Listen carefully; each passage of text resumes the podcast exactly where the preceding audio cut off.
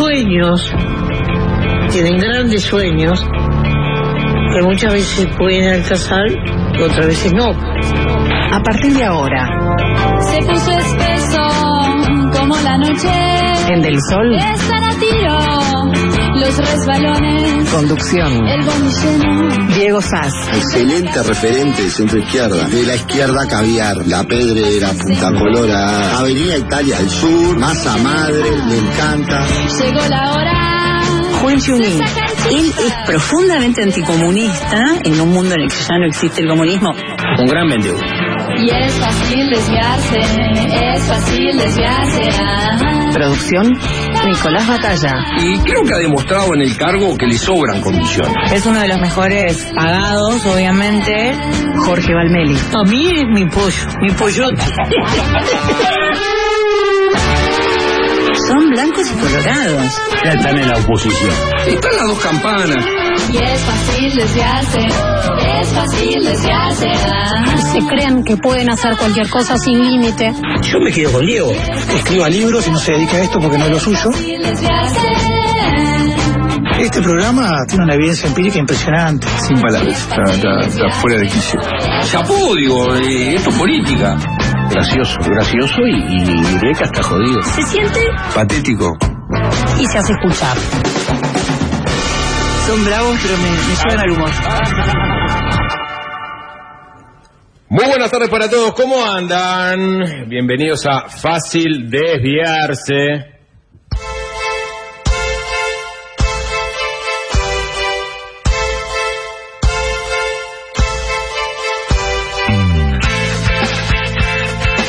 Muy buenas tardes para todos. Bienvenidos a Fácil Desviarse. Es un gusto estar con ustedes esta transmisión especial desde Buenos Aires. Hace mucho calor en el microcentro, pero parece que mucho menos calor de lo que hubo la semana pasada. Temperaturas que llegaron hasta los 46 grados de sensación térmica. Ahora sí, le queremos dar la bienvenida a este especial Fácil Desviarse desde Buenos Aires. Es un placer recibir al señor Arroa Albinca en los controles. Allá, tomando Fernet, y ni siquiera se lo llevamos todavía, Fede Cuba en controles desde Montevideo, aquí en la mesa. Nicolás Batalla, ¿qué tal? Un gusto. ¿Cómo estamos, Juanchi? Jorge Valmeli, ¿cómo estás? Confundido, consternado, preocupado, como vieron cuando estás en un auto y te está llevando a alguien y ese alguien está manejando muy despacito, muy despacito, cuidando absolutamente cada detalle y en el fondo estás preguntándote ¿por qué estará tan cuidadoso? ¿Por qué estamos yendo a 5 kilómetros por debajo del límite exacto? ¿Qué está pasando? Esa es mi situación ahora. Muy bien, eh, el Diego. El Diego, ¿cómo estás? Se podría decir que bien, Juanchi, se podría decir que bien. Pero te voy a decir que estoy espectacular, porque hemos pasado una jornada épica, gloriosa, la de ayer Ujú. de noche Me gustan los calificativos. y también la de hoy de mañana. Sí. Eh, para la gente que se está desayunando eh, de por qué... Alvin no desayunó, quiero decirlo, ¿no? No, Este, lo esperé en el eh, gimnasio, Alvin, hoy de mañana. Sí, y no, no, y no estaba, y no estaba. No el- Mentira que fuiste al Lo esperé en el gimnasio. gimnasio. Mentiroso. Ocho y media estaba en el gimnasio El haciendo yo- isométrico de cuádriceps. Pero yo te vi, yo estaba volviendo del bar para irme a dormir y estabas haciendo pesas. Fanfarrón, mentiroso, Pero, ah, embaucador. Pero, ah, le, pe- le pegan al, al- al- al que hace deporte, ¿no? Al, al que lleva la vida sana. Que no. te despertaste esa hora. Pero ¿sabes? Juanjo me vio también, ¿no? Hola Juanjo, ¿cómo andás? ¿Todo Juanjo, sí fue al gimnasio Sí. y, y lo puedo Hay fotos al, al respecto. Y, y no te vio ahí, sapo. Bueno, porque él, él hace más este pecho, ¿no? Yo hago más cuádriceps. No veía, no, no, no veía ni una barra ahí abajo, ¿no? ¿Qué había? No. Nada. Lo cierto es que estás bien, Diego. Yo estoy bien, estoy bien, sí, sí. Eh, claro. estoy contento. Estás contento. Estoy contento, estoy contento. ¿Qué te pareció el show de los Black Crowes? Porque eso es a lo que vinimos, ¿no? Sí. En el Luna Park, ayer, un Luna Park rebosante de gente. Mm, sí, absolutamente. Eh, no se suspendió, que era mi gran temor. No. Después de lo que les conté Lo logró. al final. El niño lo logró. El niño lo logró, logró reencontrarse con aquel niño de 6 años que no había podido verlos originalmente. Fue eh, la constatación de que la llama sigue viva, sigue encendida. ¿no? Muchos uruguayos, ¿eh? Ayer en el show de Luna Park lo sentí en el momento que me gritaron vende humo. Ah, sí, es verdad. Sí, sí, sí, sí. Estaba tapado aparte una nube de humo. entonces, eh, efectivamente, le estaba haciendo honor a tu apodo. Eh, nada, tremendo show de rock and roll. Tocaron el Shake Your Money Maker de principio a fin, el disco que los catapultó a la fama universal. Y después, este, nada, eligieron un set de temas bien colgados, rock and rolleros, buenos riffs, buenos solos de guitarra. Estuvo la presencia del rock sureño en un momento. El Nico la descoció. ayer. Nico Berarciatúa, hijo de Vitico, ayer lo entrevistamos para este show, eh, que tuvo que salir a buscar equipos porque el avión de los Black Crowes que habían tocado antes en Brasil se rompió y en realidad tenían toda una serie de, de equipos que fueron recolectando a lo largo del día, inclusive la ropa del propio Chris Robinson que agradeció ¿no? este, a la murga este, Sí, obrera y popular. obrera y popular este, por, por la ropa que le prestó Sí, sí, los zapatos las los zapatos se los a- agradeció al, Al zorrito. al Zorrito Bon Quinteiro. Los zapatos son del Zorrito Bon Quinteiro, la chaqueta es de la Murga Obrera y Popular. Fueron los agradecimientos del final. Estaba Vitico al costado del escenario, el bajista de los Crowes usó el bajo de Vitico, el histórico bajista de Riff. Y, y en verdad estamos siendo tibios con la, eh, con la, la forma en que estamos calificando el show, porque nosotros bailamos frenéticamente. Estamos endemio- endemoniados por el rock and roll. Puedo decir que por, Por lo menos. Alvin, Nico, Juanchi y yo eh, no paramos de bailar de principio a fin. Fuimos ¿no? los más divertidos de toda Luna Park. Seguramente. Jorge contempló más. ¿Ya más está? que- ¿Se puede hablar libre ahora o seguimos en plan cinturón de seguridad y 45? No, sacate el cinturón. Bien. Sacate Comentario el cinturón, número- Jorge. comentario número Pisá, uno. pisá el acelerador. Comentario número uno. Dale, rompe un poco, viejo. Comentario un número poco, uno. viejo. ¿Tirabas, ¿Tirabas un shampoo de ortiga de esos al, al, al- al- al público y no tocaba el piso? No, No, todos, todos greñudos. Cada vez que cada, no, cada vez que se prendían las luces, el brillo de las peladas me subía para arriba. Ah. el público objetivo, cuarentón, no. No, pero había Hombre mucho, mucho. El homus rockerius. Había de todo. Había, es verdad que había mucho cuarentón, incluso más, sesentón, ¿no? Gente que va a ver este, el espíritu de los Allman Brothers ahí, de los Rolling Stones. Y había la Nación Rolinga, la Nación Stone, la Patria Stone, que es Argentina, estaba presente ahí. Había jardinerito, corte Rolinga, su flequillito. Igual eh, mi, mi reflexión, como dice Jorge, es que la verdad el rock está muriendo. Y ayer fue la constatación. Es como este largo velorio, este largo funeral que le estamos haciendo al rock, donde las personas este, que lo curten son personas de más de 40 años, como dice Jorge, que ya están en, eh, básicamente, en la estación Carnelli, ¿no? Eh, ayer fue la estación Carnelli del rock. Es la verdad, es la estación Carnelli del rock. ¿Vos decís que la última banda? Teníamos la un banda que está haciendo adolescente en la? No, no. de adelante, ¿no? Uno. Vos llegaste a intercambiar No, pero- alguna palabra con el padre. Se me cayó la cerveza arriba, el Bueno, por adolescente, eso, lo que pasa. una palabra con él, le pediste disculpas. Y sí, porque el rock tiene códigos. Y eso es otra cosa que quiero rescatar. Porque yo quiero decir, el El rock, líder está, positivo le dio una lección. eh, el rock está muriendo, pero el rock tiene códigos. En el momento que se me cae un poco de cerveza sobre el adolescente, enseguida reacciono. Y le pediste disculpas. Salgo de mi viaje musical y le digo, perdóname. Y, este, y él me dice, está todo bien. Porque y eso él- también es de, de rock. Exacto, y el padre me dice, no te preocupes. ¿Saben por qué? Porque estaban disfrutando de esas guitarras ¿eh? saturadas ¿eh? de distorsión. Y bueno, eso también es el código del rock. Sí. No sé si se da en otros géneros.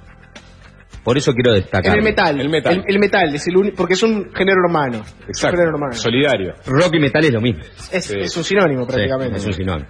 No sé, no sé en qué otros estilos musicales los adolescentes van con los padres a los toques. Tini. No, bueno, pero ahí los adolescentes van solos o van las niñas con o los niños con los padres. Los niños, Nicolás, por favor. Ah, Nico. Ya estamos en el Pase. 2023, viejo. Niños, está, ¿Eh? es correcto, dice niños, niñas. Pero ¿por qué no te ahorras palabras? Ah, puedo, puedo, puedo. Para ver a la Joaquín. Perfecto, hablo en inclusivo todo el programa. Vale. Bien, perfecto. A ver, a ver si no te- te, a ver si no te equivoques. Te están escuchando Futurock, eh, mi- acordate No lo me pasó voy a esa noche. equivocar. Bueno, Eh, ese, fue, ese fue el comentario número uno. Comentario número dos. Ustedes Además, acá saben. no hay ninguna mujer, o sea, la posibilidad de errarle si hablo en genérico. ¿Cómo no? Está Brenda, la querida Ah, Brenda, que nos pero- ha recibido con, con, sí. con tanto cariño y con tanto, muy servicial, siempre una grande. Brenda, la verdad, hay que agradecerle mucho. y a toda la gente de Sudamérica, pero más que nada al, al. MVP real que es Nico Barreto de Quality, que gestionó absolutamente todo. ¿Qué le vamos a llevar a Nico? Es- esto- bueno, le- Alvin, me, decime si yo te... No te pregunté qué se le puede regalar a Nico Barreto. Te pregunté... Juanjo capaz lo conoce un poco más. Y le- Yo pensé lo básico, ¿no? Un wiki. Pero es el, es el rey del free shop. Sí, claro. ese Debe es, como, tener- es- es como el mismo regalo de siempre. Claro. Eh, Es como regalarle a Luis Suárez una pelota de fútbol. totalmente. ¿no? Tiene Ah. que ser otra cosa, nada que ver. En un momento ayer en el Luna Park se vitoreó Nico, Nico, Nico. Eh, Y no sabíamos para quién era. Para mí era para Nico Barreto. Sí. sí, sí, el MVP de este. Sí. No, no, la, la verdad que la armó divina. Decía hacer el comentario número dos. Comentario número uno fue el- la marea de peladas reflectivas. Comentario número... y el la muerte del rock. Comentario que coincido con Juanchi 100%. Pero podemos convertir este funeral del rock en un funeral estilo sur, ¿Mm? ¿no? Que es una fiesta o puede ser triste. Ayer fue una fiesta. Ayer fue una fiesta. Sí, estoy estoy de acuerdo. Fue una celebración del rock. Sí. Pero lo que pasa es que, que te estés por morir o que el género se esté por morir no quiere decir que no lo celebres. Al revés. Es como Ya que... lo dijo Rada, prefiero morirme morirme de plena. Cuando Estamos yo me hablando de- muera. Estamos hablando de rock. Ah, bueno. por favor. No, bueno, pero Rada dijo eso. Yo quiero, no, me- no, qui- no me quiero morir este, con la gente triste. El rock, no quiero morir. No, sí, sin lugar a dudas. triste llorando. Pero me parece que Un como, mexicano. Y sí, como eh, es- es- va quedando tan poca gente, es tan guetario lo que está pasando, tan guetario que la gente se subleva ante esa situación. Es como que necesita reafirmarse en el lugar que están defendiendo, que es el de la remera negra, el de las guitarras Gibson, el de las este, guitarras eh, Gibson SG o Les Paul o en las Stratocaster, que también son poco rockeras, poco rockeras, pero Osado comentario.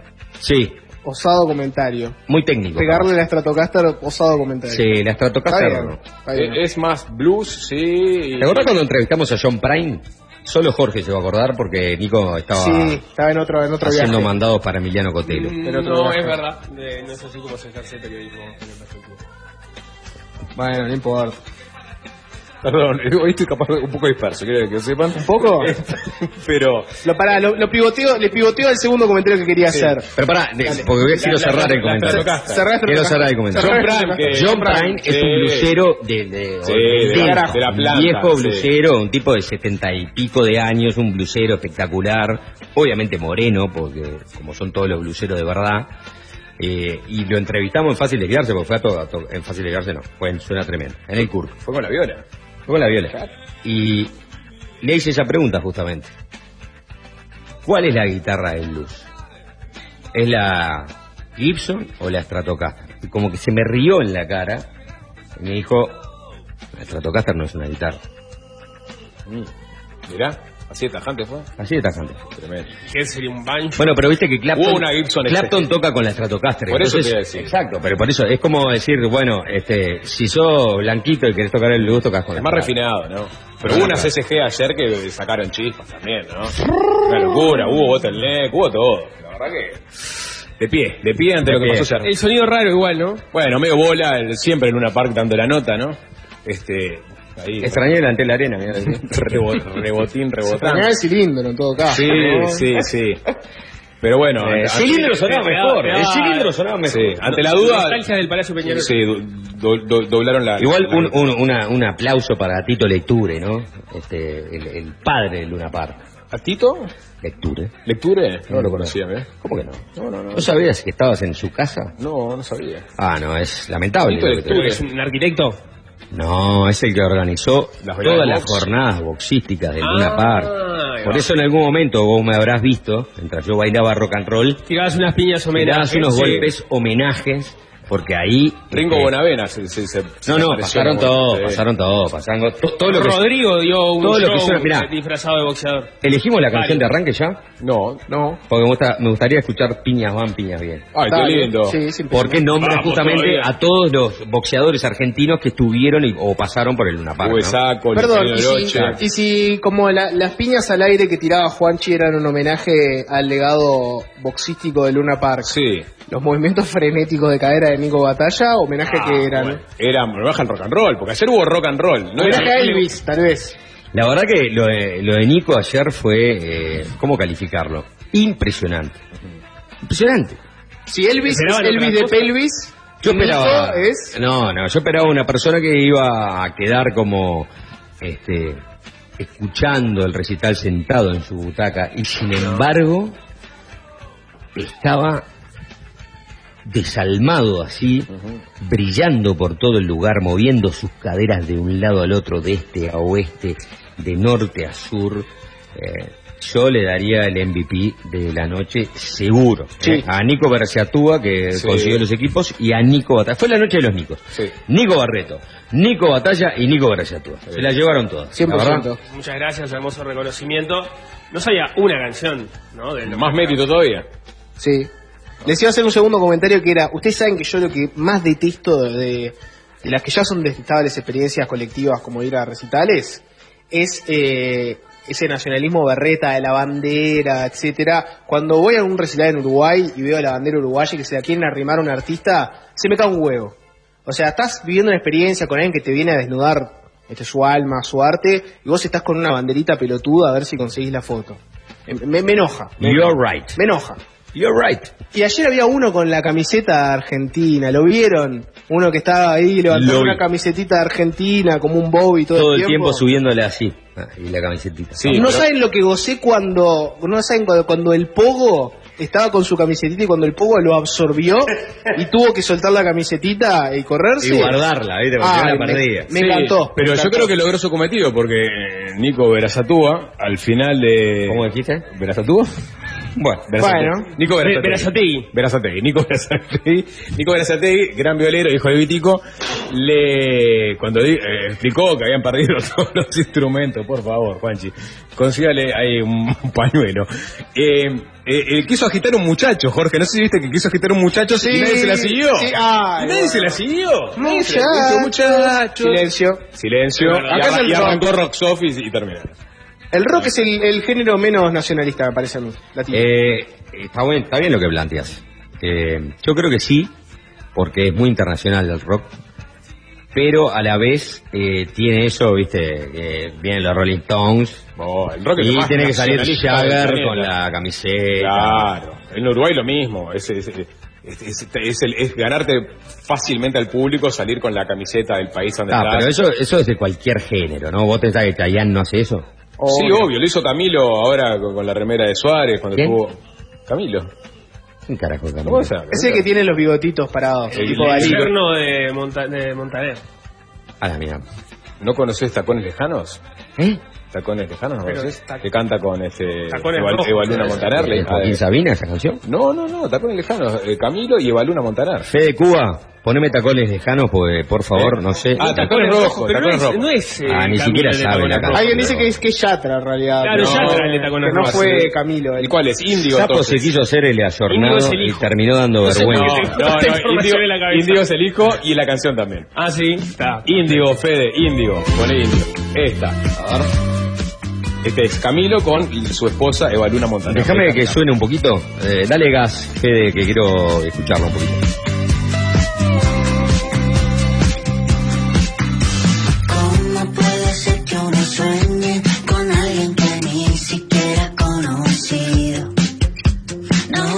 Gracias. Esto es movida madrileña, ¿no? Esto es eh, movida madrileña de los 80. Bueno, ¿ves? Tiene una Suena, onda. es, un es vintage. Eh, Sí, sí, sí, tiene buen sonido. Música de shopping.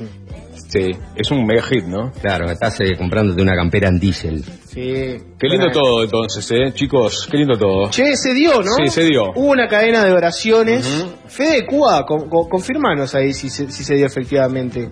Hubo una cadena de oraciones en la cual Nico Batalla estuvo fuertemente buscando. Nico Batalla ha enfrentado muchos desafíos a nivel periodístico. Ha gestionado notas con eh, presidentes. No, no recuerdo, no recuerdo. Ha gestionado, Lo notas- ha gestionado notas con presidentes, ha gestionado notas con figuras internacionales, ha gestionado notas con músicos. La, la- la política no es su único métier. Sin embargo, en Buenos Aires tenía una tarea para cumplir y no se le estaba dando, que era, y se le dio el teléfono incluso, se le dio todo en bandeja. El mago sin dientes. ¿Va a estar? Eh, Va a estar rojo, Juanchi. Plin. Lo saco de la galera. ¿Apareció? Está- apareció. Estamos en este No, momento ah, en comunicación con no Pablo creer. Cabaleiro, más conocido como ¿Oh? el mago sin dientes. Pablo Cabaleiro.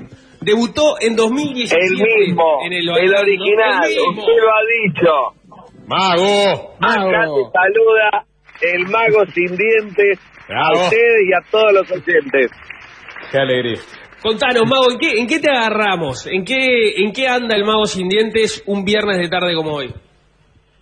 Mira, te cuento, ahora particularmente yendo a un programa de acá de Buenos Aires que conduce el conductor Carlos Monti, periodista de espectáculos, y estoy yendo al programa de él en el canal La Señal Net TV. Luego de eso, Mago, me- me- ya después me preparo para esta noche que tengo función acá en el Teatro Flores en Buenos Aires, Capital Federal. Mago, me acaba de sorprender porque pe- pensé que Carlos Monti había muerto. Carlos Monti. Vive, vive. Tiene el programa de espectáculos que se llama Entrometidos. Eh, Mago, ¿estás, estás metido en algún escándalo en este momento o, o estás tranqui? No, no, particularmente al tener a mi amigo que está dentro de la casa de Gran Hermano. muchos- El, el- el mago es el amigo número uno de Alfa. Sí. Está, la está rompiendo toda. Vos lo dijiste. Entonces, imagínate que, claro, cada acción que hace él, me llaman y me preguntan a mí por todo lo que se fue viendo a lo largo de las semanas estando en la casa. Y mañana, mañana vamos a estar corriendo en el autódromo acá de Buenos Aires, junto a Alfa, que como ustedes sabrán es muy fierrero él, y Ah. mañana lo invitaron a correr al autódromo con el auto. ¿Y vos vas? Ahí estaré. Mago, eh, te planteo la siguiente pregunta. Es, es impactante lo que es Buenos Aires, o sea, es una trituradora de carne. Uno un día está arriba, otro día está abajo, otro día está en el mejor programa, otro día nadie lo llama. Eh, yo te pregunto a vos, porque vos seguís estando ahí. ¿Cuál es la receta para que no te chupe este, esta, este vértigo que es esta, Te entiendo, esta te ciudad entiendo. tan... ¿eh? Te entiendo, te entiendo. Mira, particularmente acá lo que sucede es también como vos decís, tal vez de un día para el otro te convertís en un personaje muy popular, muy mediático y tal vez al mes siguiente ya nadie se acuerda de esa persona o de ese personaje. Mucho tiene que ver el método, ya sea del por qué se hace famoso o por qué se hace reconocido o reconocida X persona. En el caso mío particular, por ejemplo, fue hace unos 12 años atrás, cuando mm, un, un cantante muy conocido acá en Argentina, Ricky Maravilla, me da una piña y esa piña hace que me partiera un diente.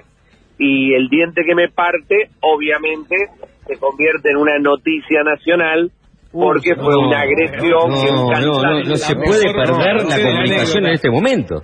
Se le Por favor, mago, estás ahí. Mago, ahí nace, este ahí nace, ahí nace el nombre del mago sin dientes, porque bueno, fue en una cámara oculta, en una cámara sorpresa que a mí me habían contratado para hacerle una joda a Ricky Maravilla, el cantante, y yo la joda que le tenía que hacer era como mago que un truco me saliera mal, no me saliera bien. Y él se enoja porque termina quedando encerrado adentro de una caja y claro, yo diciendo que me había olvidado la llave, que me había olvidado la llave, terminó todo en que me termina dando una piña y eso hizo que saliera en los noticieros, en la tapa de diarios, en la tapa de revistas y eso fue de un día para el otro convertirme en un personaje mediático popular que la ventaja del por qué ahora voy a tu pregunta, cómo hacer para durar o para seguir vigente. Bueno, mucho tiene que ver en que vos o uno tenga, digamos, algo artístico para dar o algo artístico para brindar. Ya sea si sos cantante, cantás. Si sos bailarín, vas a bailar. En el caso mío, ser mago desde muy chiquito, que me gustaba la magia, hizo que la popularidad que me dio ese hecho de la piña hiciera que yo ya pudiera mostrarme con lo que uno sabe hacer artísticamente. Y eso fue lo que me permitió mantenerme a lo largo de estos 12 años, lo que llamémosle popularidad o mediatismo, que el ser mediático hace que después te presentes en teatros y la gente te vaya a ver. ¿Sí?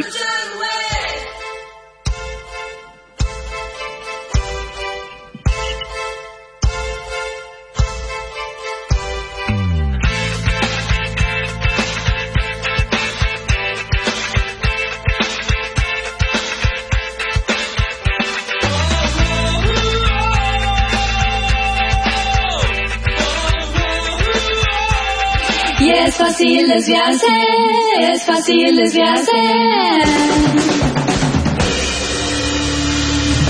Fácil desviarse. 100% al aire total. Mago, ¿estás ahí? Acá estamos, seguimos acá. Apareció. Muchacho, no volvimos a ilusionar. Tengo al mago sin diente, de vuelta en el dial. Contame la anécdota que eh, casi que la interrumpimos. Ricky Maravilla te ve una piña. Entonces, ¿qué? Y al darme esa piña, me parte un diente y Marcelo Tinelli en el programa, cuando me ve, me presenta como el mago sin dientes. Ahí nace el nombre del personaje. Claro, y a- ahí, en- en- uniendo con la pregunta que te hacía Juanchi, podía ser un, un amor de verano, ese bautismo que te dio Tinelli y, y- y una temporada, y sin embargo lograste meterte en el Star System bonaerense y seguir siendo una, una figura. ¿Y eso cómo se logra? ¿Cómo lo gestionas? Bueno, particularmente en mi caso, hay algo que ya de chiquito me venía gustando, que era el arte de la magia, el arte del ilusionismo. Ya de chico me gustaba la magia y yo empezaba a hacer espectáculos de magia, pero claro, no era popularmente conocido. Hasta que sucede este hecho de que me contratan para grabar cámaras ocultas, cámaras de bromas, y en una de esas cámaras de bromas Ricky Maravilla, el cantante, se enoja y me da la piña. Increíble. Increíble. Mago, tengo una consulta, porque un poco lo, lo- lo comentaba Juancho hace un rato. Buenos Aires es una ciu- Buenos Aires, Argentina, podemos extenderlo. País hermoso, lleno de cosas este, que nos encantan, pero un país a- por momentos sufridos, con altos y bajos, con una grieta importante. Y, y vos en algún momento has caído un poco, viste, en alguna crítica, aquella famosa foto con Mauricio Macri, por comentar algunas cosas, ¿no? Y parecido a lo que le pasó a tu, a tu amigo Alfa, por ejemplo, de Gran Hermano, ¿no? Eh, si- yo, yo te pregunto, ¿vos opinás a veces de temas, viste, de actualidad, política, etcétera? ¿O hoy estás 100% showman? Mira, como te digo, yo siempre caracterizando el personaje del mago sin dientes, más allá de que me hayan visto, obviamente, mostrar una ideología política, yo particularmente me han ofrecido tener cargos o funciones públicas, ya sea ser candidato a diputado, a senador, y siempre he dicho que no, porque no es lo mío, sinceramente, lo mío no es la política, lo mío es el arte, es el espectáculo, y va a seguir siéndolo, porque es lo que a mí me gusta y vivo de esto. Más allá de que tal vez me vean a mí vinculado o mostrándome públicamente, mostrando la ideología mía. Mm. ¿Cuál es tu ideología, Mago? Bueno, acá en nuestro país, en Argentina, es cambiemos lo que es hoy por hoy la oposición al gobierno oficial. Sí, sí, lo que decía Nico, es, muy recordar la foto tuya en el búnker de Macri, este, tras la derrota, una derrota electoral, no recuerdo bien el, el año, y vos sentado siendo el, el único que quedaba en ese lugar absolutamente desolado. Último hombre en pie. Último hombre en pie. Mago, este, sobre los dientes, ¿tú tenés una pieza de repuesto o, o seguís sin, sin el diente por un tema artístico? ya está arreglado, ya está arreglado. Fue arreglada toda toda la, la conducta bucal. Ajá, eso, eso gracias a, a- a la fama que obtuviste, ¿no? Fuiste, digamos... Sí, la verdad que sí, debo reconocerlo. Mago, te, te hago la siguiente pregunta porque obviamente vos recorriste la, note, la noche porteña. ¿A dónde tenemos que ir hoy? Cuatro, cinco, seis uruguayos eh, que queremos divertirnos, eh, pasarla bien, sentir eh, la Argentina y eh, o la argentinidad al palo para para fallar a, a la Versuit. ¿Dónde tenemos que ir? ¿Dónde dónde es el lugar? ¿Cuál es el lugar? Pues yo pregunto, ¿a dónde vamos un viernes de noche, Argentina? Dale que mañana me vuelo a Uruguay, papá, papá. Y todos me dan ¿Cuál es la recomendación del mago sin dientes? Una recomendación. Mira, una recomendación para extranjeros que vengan a la Argentina y quieran llevarse una imagen de la mejor noche de Buenos Aires, la van a encontrar en la disco Tequila, que queda en Costanera Norte. Sabes que me la habían recomendado, o sea que Tequila es el lugar, ¿eh? Es el lugar. Aunque también te diría, ustedes allá en Uruguay también tienen una, una sucursal, llamémosle, de, creo que allá fue la primera y acá está la segunda, que también Claro, es muy bueno el lugar, llamado Moby Dick. Mago, estamos totalmente alineados. Me han recomendado Tequila, me han recomendado Moby Dick y te dejo el tercer lugar. No sé si sigue vivo. Cocodrilo. Bueno, sigue estando, ya no es lo mismo que antes, pero sigue funcionando ahora como resto y bar. Ya no es boliche, boliche como era anteriormente. Ah, bien, cambió. Bien. Mago, te hago la última antes de despedirnos porque ya se, nos acabó el tiempo. Cortito y al pie, porque vos, como decías, no, no le has escapado de los temas sociales. Los magos, por lo general, sacan un conejo de su galera para entretener. Si vos tuvieras que arreglar la Argentina, traerle algo bueno a la Argentina, ¿qué sería lo que sacarías de tu galera para regalarle a todos los argentinos y que mejore la situación país? Y que ya no puede ser la Copa del Mundo, Y que porque ya eso no- se la regaló Messi. Exacto. ¿Qué, qué sacas de la, qué sacarías de la galera y se lo darías a los argentinos? Y yo sacaría de la galera algo que es muy difícil de lograr, de lograr, pero si llegase a salir de la galera, yo quisiera la unidad y la unión de todos los argentinos. Porque yo creo que si los argentinos nos llegáramos a unir tal como nos unimos el día que Argentina salió campeona, y Bueno, yo creo que los argentinos convertiríamos en una potencia al país y así todo te diría ayudaría muchísimo también a todos los países limítrofes que la Argentina esté unida. Claro, hermoso Mago. hermoso Por supuesto. mensaje, Un, Mago. un líder positivo. Sí, Mago. sin duda. Sí, sin duda. me, me siento muy identificado. Sí, sí. Mago sin dientes, la verdad, eh, te mandamos un abrazo gigante. Eh, Te va a despedir Nico, Gracias, gracias. Este, pero muchas gracias por, por la buena onda, la verdad, este, me hace emocionar. Gracias a ustedes, por, favor. Por el Un tiempo y disculpas que te tuvimos esperando ahí en, en línea cuando tuvimos el inconveniente técnico. Muchísimas gracias, ¿eh? Te esperamos en Por Uruguay. favor, ningún problema. Ningún problema, estamos estamos acostumbrados. El Mago sin dientes, señores. ¿Nos vamos a una tanda, Alvin? Con No, música. Nos vamos a una tanda con música. Yo había pedido, no sé si el niño está ya en Montevideo atento, piñas van, piñas vienen para homenajear al Luna Park. Dos minutos, señores, para arrancar este viernes. ¡Es fácil desviarse! Y es fácil desviarse, es fácil desviarse. ah. Fácil desviarse.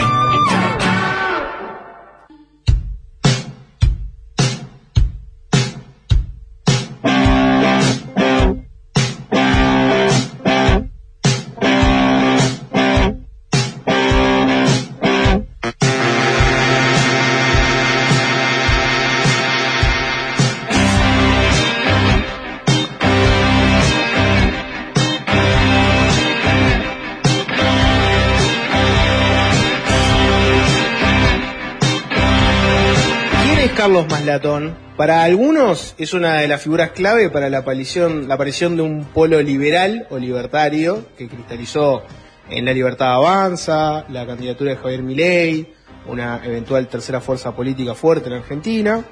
Para otros puede ser un gurú cripto, un hombre que se dedicaba a las finanzas tradicionales, pero abrazó ese mundo y lo defiende a muerte hoy en día. Están los que lo ven como un liberal extraño para el ámbito argentino, condena sin tapujos la dictadura, el terrorismo de Estado, dice que puede dialogar con cualquiera, fue al funeral de Chávez, le reconoce muchos méritos al peronismo, entre otras cosas. Están los que lo conocen por su enfrentamiento reciente con el círculo interno de Milei, quienes, a quienes él considera estalinistas, que prohíben debates internos, proscriben dirigentes. Y para muchos más, es el hombre que vio más partidos yendo casi que corriendo entre estadio y estadio en el Mundial de Qatar. Hoy vamos a conocerlo más y hablar de todas estas cosas. Más latón, bienvenido a Fácil Desviarse. Gracias por estar acá. Bueno, un placer y gracias por esta introducción tan interesante, ¿no? Viste que abar- abarca varios temas. Hoy en día, ¿cuánta gente te cae no por todo esto, sino directamente por el Mundial de Qatar? Y subió mucho el- la cobertura de, de comunicación por el Mundial de Qatar, sí, sí, sí, sí. Mira, de hecho yo, eh, la noche del Mundial, yo me fui de la cancha, para que tenga una idea, eh, a las diez y media de la noche. El partido había terminado a las nueve, ya me fui para el hotel para irme para el aeropuerto, ¿no? Yo quería llegar antes que la selección argentina, lo cual logré. Pero el día que llegan, que es el martes, yo salgo por la calle Córdoba, acá en Buenos Aires, por la avenida Córdoba, para participar de los festejos y yo no sabía que me conocía tanta gente por el fútbol. A las tres cuadras me tuve que ir porque no podía avanzar por la cantidad de saludos, fotos, videos, etcétera. Sinceramente, esto es una sorpresa para mí. Eras parte de la delegación prácticamente. No sé cómo se difundió tanto. La verdad que yo simplemente tengo un Twitter, un, eh, un Facebook, un Instagram y posteo cosas. Carlos, hubo... Después me llaman los medios, obviamente, pero no, no soy un periodista deportivo, soy un mero simpatizante, pero tampoco soy uno de esos tipos que tienen su página deportiva ni nada. Pero bueno, me sorprendió. Eh, mucha de la gente que iba a ver a los partidos de Argentina en Qatar eran señalados, ¿no? Como diciendo, vos que podés ir, vos que tenés dólares, vos que se ve que tenés la posibilidad de ir, ¿no? Este, y podés quemar dólares allá cuando no hay dólares acá. ¿Qué pensás de, de ese tipo de señalamiento permanente? A mí no me gustan, los considero agresivos, injustificados, una condena colectiva a un montón de gente que no tiene por qué estar eh, involucrado en ninguna infracción ni en ningún acto de corrupción. Pero es verdad que la mayoría de la gente que va trató de tener un perfil bajo. Yo, bueno, soy probablemente todo lo contrario porque escribo todo lo que hago y no tengo ningún problema en hacerlo. Ahora, yo aclaré de entrada que mi viaje estaba sufragado no con dólares comprados al gobierno a través del sistema de cambio, sino con plata que tengo afuera. Lo dije de entrada. Ustedes saben, bueno, ustedes son de un país de mercado libre de cambios histórico, tradicional, con cualquier gobierno, que es el método cambiario correcto. Argentina tuvo históricamente la manía de poner mano a su tipo de cambio, lo cual genera que el gobierno sea el encargado de comprar y vender las divisas, y no los individuos o las personas en el mercado. Esto trae como consecuencia cada tanto tiempo haya que racionar las divisas. Y ahí viene, ¿quién lo usa y para qué? Bueno, te pongo un dólar caro, se llama dólar Qatar para que te, para que te cueste. Bueno, yo no sé ningún dólar Qatar, o sea, mis tarjetas de crédito argentino tienen cero gasto con motivo del Mundial. Pero igual me parece bien toda la gente que fue. Excelente. querés- 50.000 argentinos. Les quiero decir algo. Como yo saben que tengo una visión más optimista de Argentina de la que se suele tener normalmente. Eh, hay más gente con poder de compra en Argentina de lo que se cree y hay muchos menos pobres de lo que se cree. En la realidad del mercado, no en la realidad de las estadísticas, en la realidad de la actividad. Por algo este país ha sobrevivido. Crisis espantosas de todo tipo, inflacionistas, deflacionistas, hiperinflacionistas, corrupción y todavía está el país. Eh, es menos importante de lo que era hace 50 años, pero creo que vamos a recuperar. ¿Crees que te- se tendría que medir la pobreza de otra manera? ¿Que no la están midiendo bien? Para mí no están teniendo en cuenta toda la actividad paralela negro, Barrani. Para mí eso no está debidamente... men- no- no- es decir, cuando alguien te dice, eh, gana 100 mil pesos por mes, y después yo veo lo que la persona hace con los presuntos 100 mil pesos, ahí me da 300 mil o 400 mil. Está lleno de casos así. Carlos, eh, Esto no significa justificar la pobreza, No, ni no. ni nada. Lo que te digo es que estamos menos graves de lo que se cree. te cito, ¿no? En Twitter. Y además no estoy, no estoy eh, ponderando a- a- ni a este gobierno ni a nadie. Estoy describiendo algo que yo veo en el país. Una realidad, ponías hace, hace un tiempito, hace pocos días. Argentina está para arriba, muy para arriba. Mm. Nada detendrá el proceso bullish que arrancó hace un año y medio y que es de largo plazo y no un mero rebote. ¿Puedes explicar? Este, Bueno, yo me dedico a los de ciclos, me dedico a los ciclos económicos y yo tengo la interpretación de que Argentina vivió un, un proceso largo de 55 años de caída que comienza en el año 1966. En algunas partes fue paralelo al proceso uruguayo, especialmente en esos años de democracia débil con dictaduras militares. Eh, después, obviamente, nosotros seguimos caminos distintos, de que ustedes recuperaron la democracia y Argentina también, un tiempito eh, con algunos meses de diferencia en los años 80, pero el camino económico ahí fue distinto. Argentina tuvo momentos de auge y momentos de nuevas depresiones, pero yo creo que a veces los países llegan a pisos históricos, que es para mí a donde llegó Argentina hace un año y medio. Estamos viendo recién los inicios de una levantada del país y no lo que, eh, justamente lo que yo digo, esto no es un mero rebote para volver a caer, sino que de acá vamos a ir para arriba. En el medio vas a tener caídas, pero que no van a, no van a ir a los mínimos. La palabra bullish significa eso, significa ascenso. Es una palabra de los mercados financieros que es el mercado para arriba, la economía para arriba. Yo creo que Argentina está para arriba, eh, siempre vas a tener re- retracciones, pero la tendencia de fondo es, es altamente positiva. Pero ¿cuáles son los, los fundamentos de ese crecimiento, o ese ciclo de No hay, crecimiento? bueno, que eh, yo como analista técnico te, te tengo que decir, no, no están los fundamentos. ¿Y cómo puede estar diciendo eso? Bueno, los fundamentos van a aparecer después. Los puedo deducir, pero yo lo que veo técnicamente antes de augurar una subida o una caída, las razones públicas de por qué eso, se- eso está sucediendo o va a suceder de forma inminente no están. De eso se trata la predicción financiera, de poder identificar momentos, procesos, coyunturas de precios, eh, situaciones de combinaciones especiales de fuerzas económicas y financieras que me- le permiten a una persona decir esto para arriba, esto para abajo, esto muy para arriba, esto muy para abajo. No están los fundamentos. Es más, ni siquiera me quiero concentrar en los fundamentos. Los puedo imaginar. Y si fueras a términos... Si estuviesen los fundamentos visibles, el país no estaría así, estaría mucho más arriba.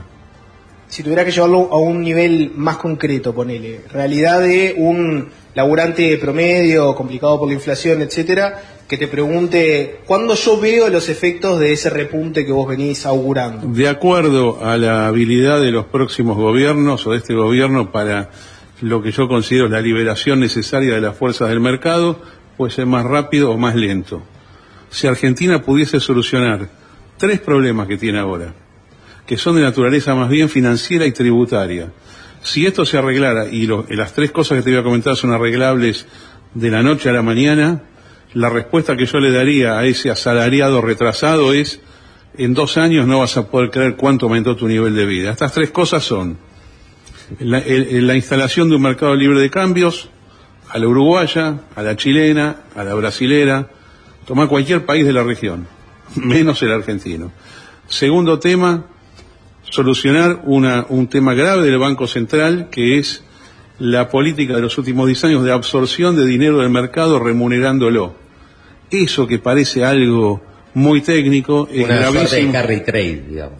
Claro, es que lo- a lo que da lugar es al carry trade. Pero la remuneración de los depósitos, tomar depósitos que emite un banco central de su propia moneda, genera una deuda pública en moneda local que psicológicamente se pasa a sumar a la cantidad de circulante monetario.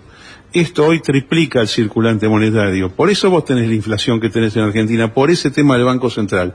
Tercer punto, y esto es muy, muy uruguayo, los impuestos al patrimonio son pésimos para la economía. Dañan la economía. Yo puedo hasta entender el impuesto a la ganancia, no es, que, no es que me guste, no me gusta ningún impuesto, pero lo puedo entender. Pero una vez que la persona ganó y pagó impuestos, lo que tiene lo tiene. Si vos le vas a quitar eso a la persona a través de impuestos que cada año le van consumiendo más, lo que vas a tener es salida de las personas más ricas del país y la fijación de residencia en otros países. Ustedes son beneficiarios de esto en los últimos dos años. Estas tres cosas que se arreglan de la noche a la mañana pueden hacer que una economía que está levemente creciendo ahora crezca con increíble fuerza en los próximos Ahora, años y Argentina pase a ser en poco tiempo el país grande que fue hace más de medio siglo. Pusiste hace poco el, ejemplo del Kun Agüero para, Mm. para graficar esto que acabas de decir, lo del impuesto al patrimonio. ¿Cuál es Mm. el caso de Agüero? Bueno, Agüero es una persona que intuitivamente se dio cuenta que si él pagó el impuesto, la ganancia, eh, ¿por qué me van a consumir el patrimonio, no? Este tema quizás sea muy difícil verlo desde la izquierda, pero yo a la gente de la izquierda que, que, que me dice, bueno, es justo que los ricos paguen más, está bien, pero no es cuestión de que vos hagas pagar una cosa por la cual te perjudiques. El beneficio tributario para las arcas públicas de cobrar impuesto al patrimonio no se justifica frente al daño que, se genera en materia de inversiones. Por eso esto hay que bajarlo y que el, el Kun Agüero con esta, con esta queja tiene razón. Él el argumento que dio, eh, que- que dio quizás sea demasiado personal. ¿Por qué si yo gané me lo tienen que quitar? Yo ni siquiera voy a esa situación psicológica del rico al cual le quitan plata. Te digo que Yo me pongo en la posición de persona pobre y te digo, a mí me conviene que el que tenga plata la haga jugar en el país y no que se la lleve al exterior. Carlos, eh, hablaste de, básicamente de tres recetas que se pueden hacer de la noche a la mañana, ¿no? Mm. Estas son las fáciles, hay otras que requieren tiempo, No, pero estas su- son fáciles. Por supuesto. Y una, una, una que me llamó la atención que es el tema de- del cepo cambiario, ¿no? O sea, pasar a, a un libre cambio. ¿Cómo, o sea, es una receta fácil pasar al libre cambio en la situación en la que está Argentina, que básicamente no tenés dólares para aguantar este, esa situación? Esa frase de que no hay dólares eh, la voy a impugnar. Bien. Es el Estado que dice que no tiene dólares. Por dos razones. Una, porque el Estado se arroga la facultad de comprar dólares a los que exportan. Y otra, porque le quiere fijar un precio. Pero ¿quién dijo que un mercado de cambios se maneja de esa manera? El mercado de cambios no se maneja con el Estado comprando y vendiendo las divisas para que importadores y exportadores liquiden contra el Estado. En, ninguna parte del mundo, desde el año 71, que ahí se cambió el modelo mundial, se funciona de esa manera.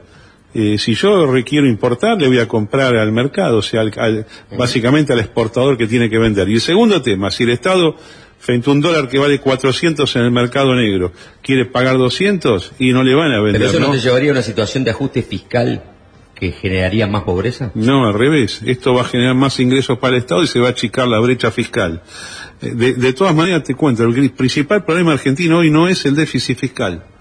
Por eso no te dije nada en las tres medidas. Las tres medidas, lo que yo te dije del Banco Central, de la remuneración de los depósitos a través de un instrumento que se llama el ELIX, tiene que ver con algo que se llama el déficit cuasi fiscal.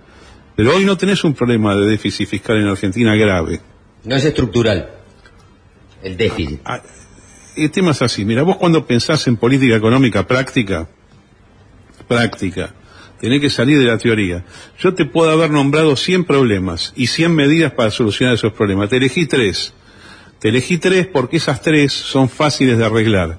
Problemas estructurales, por supuesto que hay. Está mal el sistema tributario, además de lo que dije los, de, de los impuestos patrimoniales, está mal el sistema previsional, hay mucho gasto público. Bueno, Pero si yo soy presidente hoy, no, no, no voy a atacar todo eso. Te lo quiero llevar a eso y después liberar porque este, hay varias preguntas. Tiene un fetiche económico muy fuerte. No, no, si sí, te- está bien. Si Cuando- lo dejas en este tema, a Es seguir- lo más importante de la economía. Cuando yo me subo a un taxi Mm.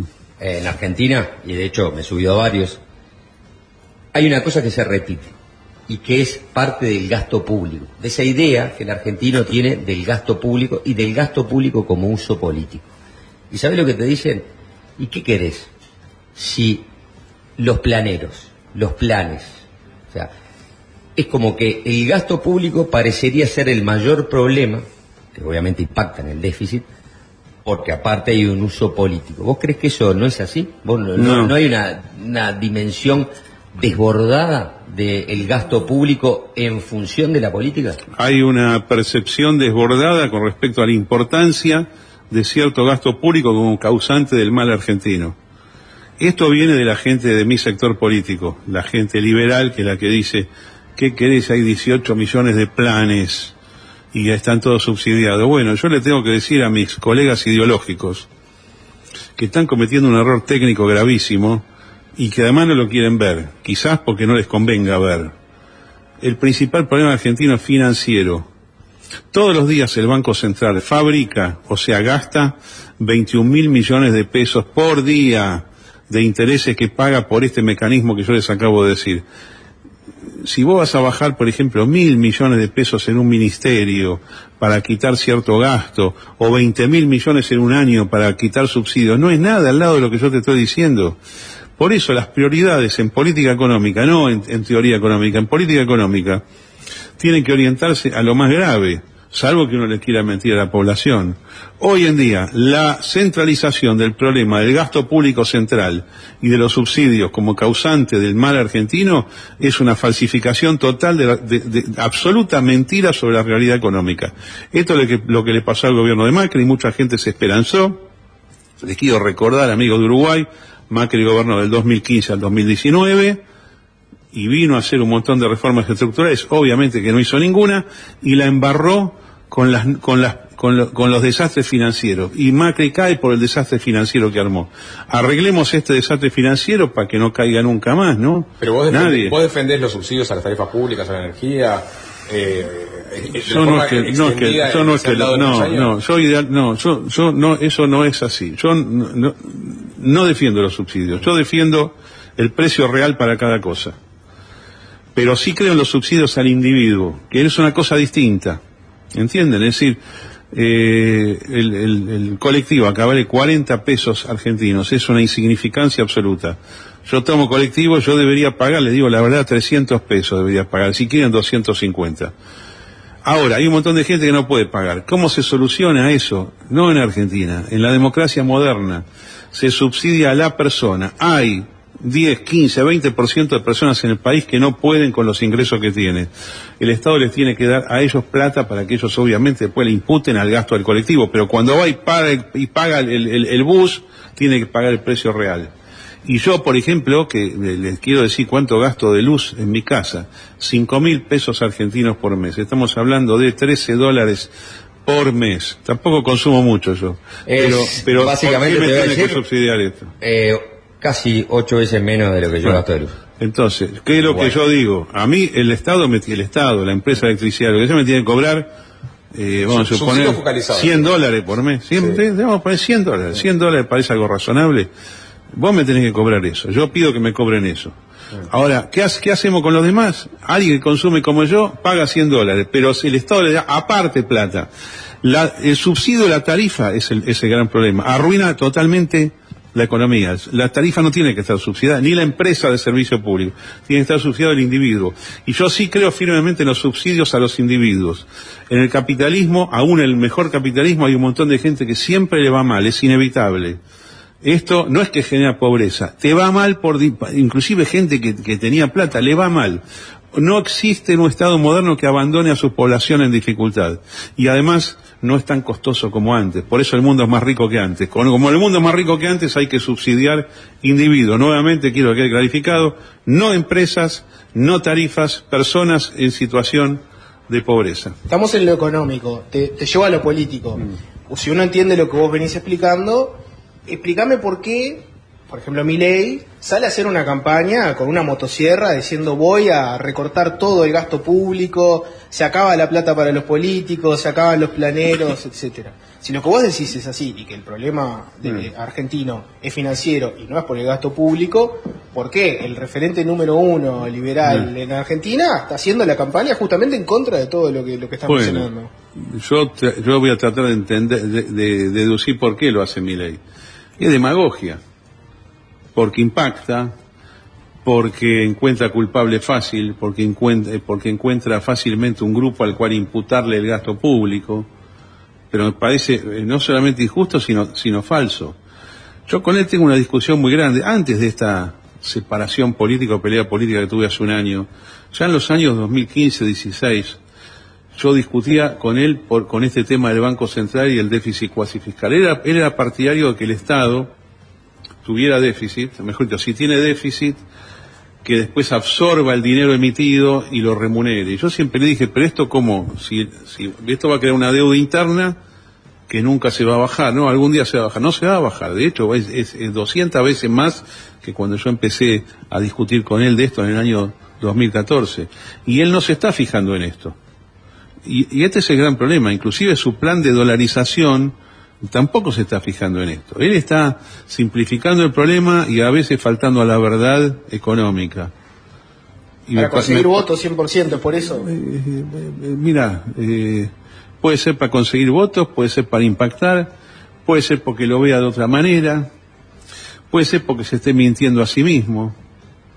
Pero ¿cómo vas a llegar al gobierno y vas a, eh, vas a empezar a, a reventar gente? No, no, no se puede hacer eso. No se puede hacer, además no sirve. Si yo te digo que el problema está en otro lado. Y yendo capaz más a Es más, es más, mira, aún con este estado tan grande que tiene Argentina en proporción a, a- a su Producto Bruto, si vos liberaras la economía, el déficit fiscal sería cero en este momento. Cero, directamente, no hay déficit fiscal. Entonces vos tenés que lograr eso, ponés la actividad en movimiento, expandís mucho más la actividad de lo que ahora está, Y después vamos a la reforma de fondo. Hay que bajar el gasto público, por supuesto. Los subsidios pueden ser como ahora, no. Pero mire, estamos en un, en, un sistema eh, argentino y mundial totalmente bancarizado donde se puede registrar a cada persona, a cada persona darle el diferencial que necesita entre lo que trabaja, entre, entre lo que gana y lo, y lo que mínimamente puede, puede requerir. No hace falta hacer el corte absoluto de todo. Y te ¿eh? saco, te saco un segundo de lo concreto y te llevo capaz a, a lo filosófico. Vos ahí tiraste una frase que era, en una democracia moderna, un Estado no puede dejar tirada a la gente que, que- que le- a la gente que está más, desfavori- No. más desfavorecida. Y uno mira en realidad el discurso de los libertarios argentinos y muchos van en realidad en camino extremo para ese lado. Pensá en un Milei que te habla de la libre venta de órganos, de cosas de ese estilo. Po- ¿Por qué tenés el, el- en el liberalismo o libertarianismo, como prefiero llamarle, argentino, esa- esas expresiones o esas ideologías que son, uno mira para el votante promedio decís, la gente se va a asustar, cuando tiene un candidato que le habla de que no, Sí. yo liberaría la venta de órganos, ¿por qué pasa eso? Porque hay mucha locura y hay mucha de- desubicación, hay mucha falta de sentimientos. Este tema de la venta de órganos y la venta de niños, que la tiró Milei hace un año, después lo dejó de lado, por suerte, tampoco dijo que no, está en un libro. Hay un libro de un norteamericano llamado Murray Rothbard, tiene capítulos bajo ese nombre. Y dice, ¿por qué no podemos pensar en la compra-venta de personas, de niños, si hoy en día lo dirige el Estado? Yo soy abogado, no sé. Vos sabés que el mundo del derecho civil se compone de personas, cosas y hechos. Justamente, el, obje- el- el- objeto de la compra-venta son las cosas, no son las personas, ¿no? Por eso se suprimió la esclavitud en el Río de la Plata hace más de 200 años. No se compra, vende personas. Y los órganos es una situación especial, donde vos no podés permitir que un tipo se corte una parte de su cuerpo para venderlo. No se puede hacer. Ah. Entonces hay cosas que pueden estar fuera del comercio. Te lo digo desde el liberalismo clásico que yo defiendo.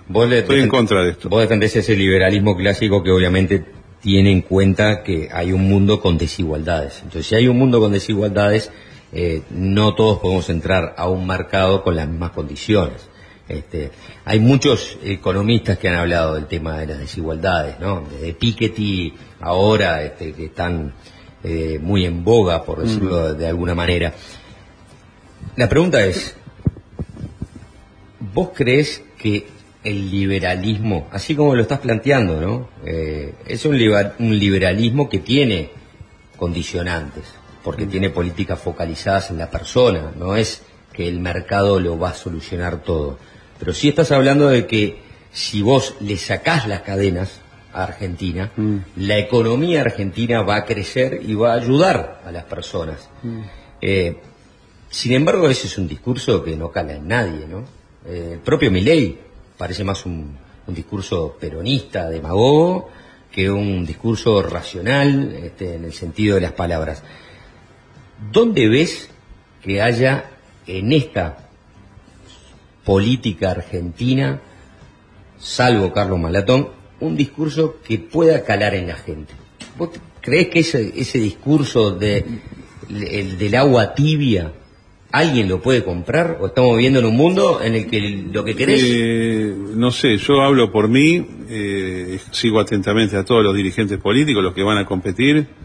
Si vos me preguntás si yo me identifico exacto con alguno de los que van a competir este año, no.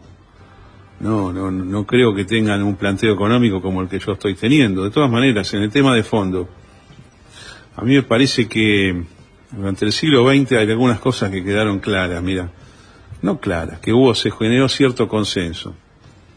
Estamos hablando de la producción y la distribución. A mí me parece que el socialismo fracasó en la producción y que el capitalismo fracasó en la distribución. Por eso quizás una fusión de esto es, déjame a mí, capitalista, armarte un sistema económico que genere riqueza y yo te cedo a vos el asistencialismo, te se lo cedo a vos como socialista. la socialdemocracia Claro, la socialdemocracia, alguna socialdemocracia, porque bajo ese término se puede englobar cualquier cosa, pero vamos a suponer Europa o el norte de Europa, no estoy defendiendo eso, porque a mí esos países me resultan muy aburridos, pero eso es un tema aparte. Pero creo que hicieron una compatibilización de ambas cosas, ¿no? La producción es una cosa, es capitalista, la distribución es otra. no lo veo mal como principio. Te lo digo de- desde el recontraliberalismo, ¿no? Pero me parece que es un tema para, para llegar a un, a un acuerdo. Yo me siento, estoy teorizando, pero yo me siento hipotéticamente como presidente o como ministro de Economía consensuando un presupuesto. Yo creo que esto lo puedo arreglar. No, le, no me voy a focalizar en cómo reventar gente que ha estado subsidiada. Para un poquito. Déjame primero producir, después vemos lo otro. Porque además, si vos mostrás un país más rico, quizás un montón de gente subsidiada que se siente en, en- el fondo del mar, bueno, dice, no, no, pa, pero yo puedo trabajar en esto, yo tengo un incentivo, primero que gano mucha más plata, más tengo una vocación. Eh, una de las cosas en relación a lo que vos me comentabas recién, en mi sector político hay mucha gente que desprecia al subsidiado y desprecia al pobre. Y esto, esto también es una cosa tremendamente injusta, como, como si la gente hubiese deseado estar en esa situación. Y, y va- puede haber vagos, en, en, en, en, en- en- en todas las clases hay vagos, pero... En esta misma mesa. ¿Vos sos vago? No, no me parece, un tipo tan tan activo como vos. Pero bueno, no lo el, creo. rico, el rico vago, el pobre vago, el vago de clase pero, media. pero lo que te digo que un tipo a veces puede no querer hacer nada porque no vale la pena.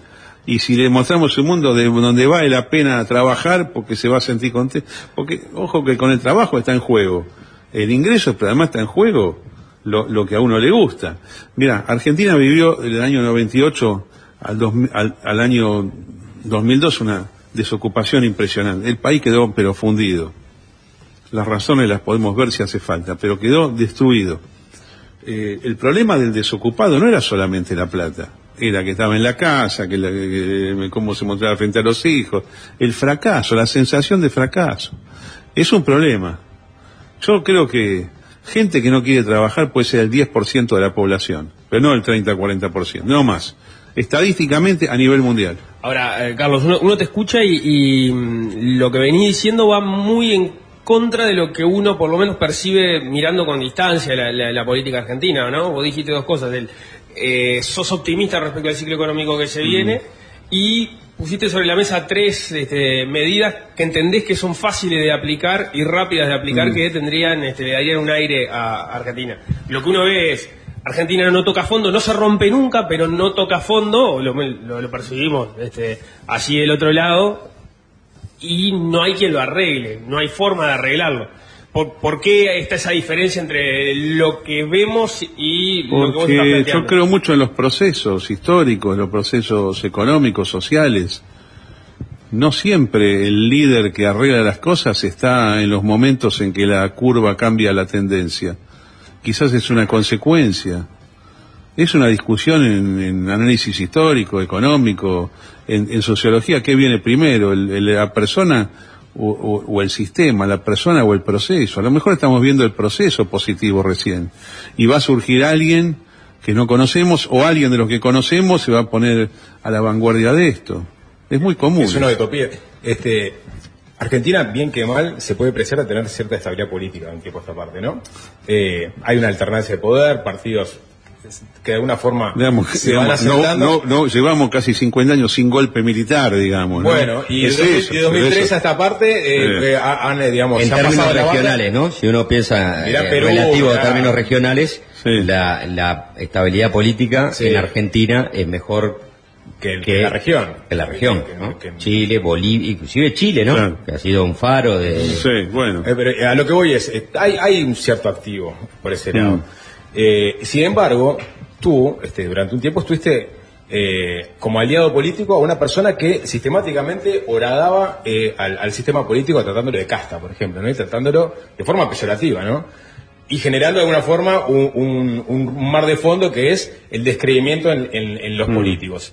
Eh, ¿Nunca te generó conflicto eso? Yo nunca estuve de acuerdo con eso. Yo no, no, no- jamás uso el término casta, ni, ni, ni clase política, ni nada de eso. Pero podés convivir con alguien que sí lo haga. Convivir. Como usted, usted- ustedes son de- justamente de un país que tiene dos o tres partidos políticos históricos, donde hay de todo en todos lados, ¿no? Entonces voy a decir, ¿cómo? Un, un colorado, un blanco, ¿cómo piensan tan distinto? Y bueno, es así. Eh, entonces, todas maneras, ¿Cuál es el problema de pensar distinto? Uruguay, de- Ur- Uruguay se jacta, Mm. eh, hago la- este- esta breve digresión, de mantener la institucionalidad, es decir, Mm. cierto republicanismo que implica no horadar, este, uno puede pensar, estás defendiendo el statu quo, que está defendiendo el statu quo, el statu quo nos ha llevado a miles de problemas y tenemos que sacar a todos estos. Nos pegamos entre nosotros, pero no a las instituciones. Está bien. eso. Exactamente. A mí me gusta eso. Pero alguien tiene que hacer política, ¿no? Yo creo en el político profesional. Quiero clarificar eso. A mí me gustan las personas que tienen, desde chico, ¿qué voy a hacer yo político? Mire, yo cuando empecé a hacer política a mis 20, 22 años, yo tenía como plan de vida ser político toda la vida. Después me retiré cuando tenía 32 por circunstancias no previstas y no me fui enojado con la política. Pero yo hablaba de ser político profesional. ¿Qué? ¿Por qué ser político profesional? ¿Que va a estar robando? No está robando, está con un ingreso público o con un ingreso privado que te bancan tu actividad política. Pero eso no tiene nada de malo. A mí no me gusta lo que hizo Milei con esto. Eh, es más, en otras épocas se hubiera dicho que esto es propaganda fascista o prefascista, la descalificación total del sistema. No estoy de acuerdo, además hay un montón de gente buena en política. Pero, no es, lo que hacía, es lo que hacía Mussolini. Bueno, no sirve, no, bueno, no sirve. Pero y, y uno se da cuenta, ¿no? Cuando está conviviendo con alguien que hace propaganda este, populista, demagógica, Sí, yo- fascista. yo- a, a ese lado iba. ¿Por qué no, no militar desde otro lado? Ahora lo estás haciendo, de hecho, estás este, en la vereda enfrente. ¿no? No, pero está bien, pero yo no soy candidato. Yo la No, única bueno. cosa que le propuse a él, en función de las diferencias que he tenido, tanto de armado político como de expresiones públicas, vamos a las, a la- a las primarias, ¿eh? a, la- a las elecciones primarias. No quiso, bueno, me mantengo al costado, hablo libremente. Pero no, no, yo soy, yo, es más, yo soy un tipo pro política. Yo cuando los veo a los líderes eh, uruguayos, bueno, no sé si tanto el de ahora, que usted- el presidente de ahora, pero un sanguinetti, una cosa así, y es bastante impresionante ver eso, ¿no? Tipo con, con, con semejante nivel, el mismo Pepe Mujica. Pero Carlos, eh, hay- hay- te voy a plantear lo siguiente. ¿no? no tanto el de, el de ahora. Me gusta menos, la calle Pop me gusta menos, qué sé yo, son, son cosas que uno admira o no. De los, de los últimos años me gustó Sanguinetti y Mujica. Y ¿Qué si, ¿cómo puede ser un liberal que diga esto? Y bueno, ¿Qué opinión tenés de la calle Pou? no, me parece un poco más superficial, simplemente eso. Superficial. ¿Como político o como persona que... Como persona en general, me parece de una profundidad ideológica menor, más, más, más, más cambiante, menos definido. Y, a- y, y yo lo veí, yo cuando lo escuché los años de Pepe Mujica, digo, la puta madre, este tipo es de la izquierda, pero dice cosas muy Y el interesantes. gran plan de traigamos a los argentinos este, a que vengan a Uruguay, vengan que tenemos seguridad, vengan con sus inversiones, traigan a las familias. Ese plan de la calle Pou, ¿cómo, cómo lo ves vos? No, es una, es una, es una promoción comercial, no, no, no, nada, Claro. es algo que uno lícit- lícitamente puede hacer. Planteaste algo bueno ahí que, que- que voy a agarrar, ¿no? Planteaste unos políticos este, con visión, con, con nivel este, intelectual, como para... Nombraste a dos, nombraste a Mujica Mm. a Sanguinetti en Uruguay. Y hablaste de la calle, como, como un nivel superficial en ese sentido. Entonces, entonces voy a lo siguiente, que es el pragmatismo.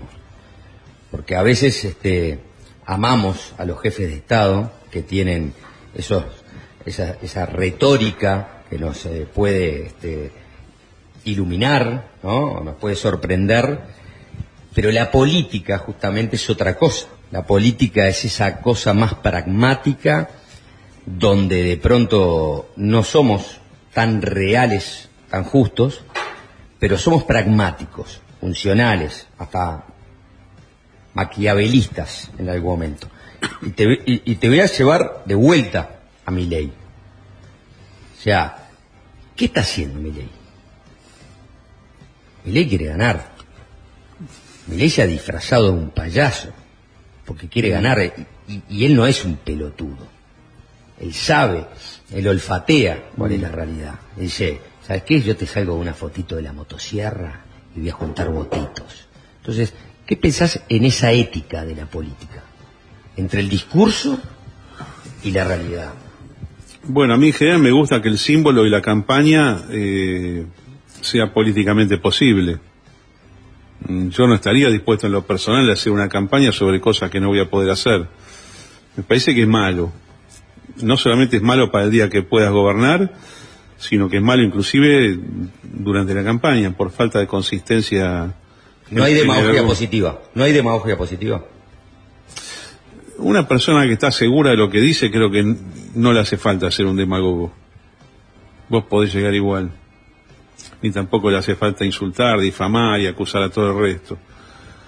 No sé el caso de él. Tampoco sé si, como tiene armado todo hoy, puede ganar. Bueno, capaz Tengo que dudas. po- podemos ir un poco ahí. En realidad, charlando contigo, lo más interesante es la- las cosas de alto vuelo, pero te voy a llevar al barro un poco porque hay, hay que, hablaste del armado de Milei y hay que ir un poco ahí. Uno ve las noticias que, que vienen, digamos, de adentro de, de- del círculo interior de Milei y ves cosas que te dan para dudar. Se habla, por ejemplo, de la figura de la hermana de Milei y su gusto por la astrología, que, se, que guía sus decisiones políticas en base a la astrología del tarot. Se habla de Milei rodeado de armadora hot, este, Milei que se rodea de Sí. mujeres bonitas que él tiene todo el tiempo alrededor. Se habla de cobro de actos, de, de Milei pidiéndole a militantes de a pie que le dicen, bueno, vení a mi ciudad, vení a esta provincia, y Milei les dice, mira, cuesta X cantidad de plata, si no, no voy. Todas esas cosas que uno las ve y parecen como el barro de la política.